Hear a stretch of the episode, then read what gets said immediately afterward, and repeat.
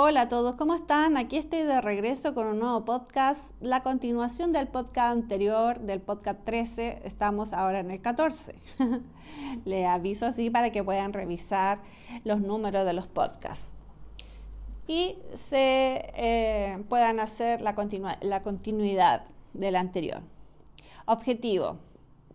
Monitorea y realiza un seguimiento de tu autoconocimiento cultivando el observador compasivo. El testigo u observador no tiene juicio, permite la observación de eventos externos sin necesidad de controlar el resultado. Permanece en el momento presente. Practica esto intencionalmente como un ejercicio diario a monitorear.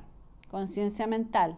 A menudo nuestras mentes caen en un, en un surco de diálogo interno que tiene un cierto tono o resonancia a veces nuestra mente está agitada y otras veces está muy tranquila.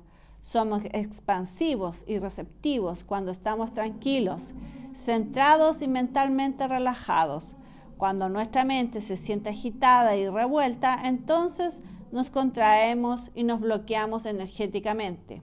La agitación y la preocupación a menudo indican que estamos operando en, el estado de onda cerebral activa beta, que es donde funciona la mayoría de los adultos cuando se sienten ansiosos y preocupados. Cuando nuestro cuerpo mental y nuestra mente se sienten tranquilos y fluidos, significa que estamos en, eh, estamos en un estado de onda cerebral alfa, más relajado, donde generalmente funcionan los niños.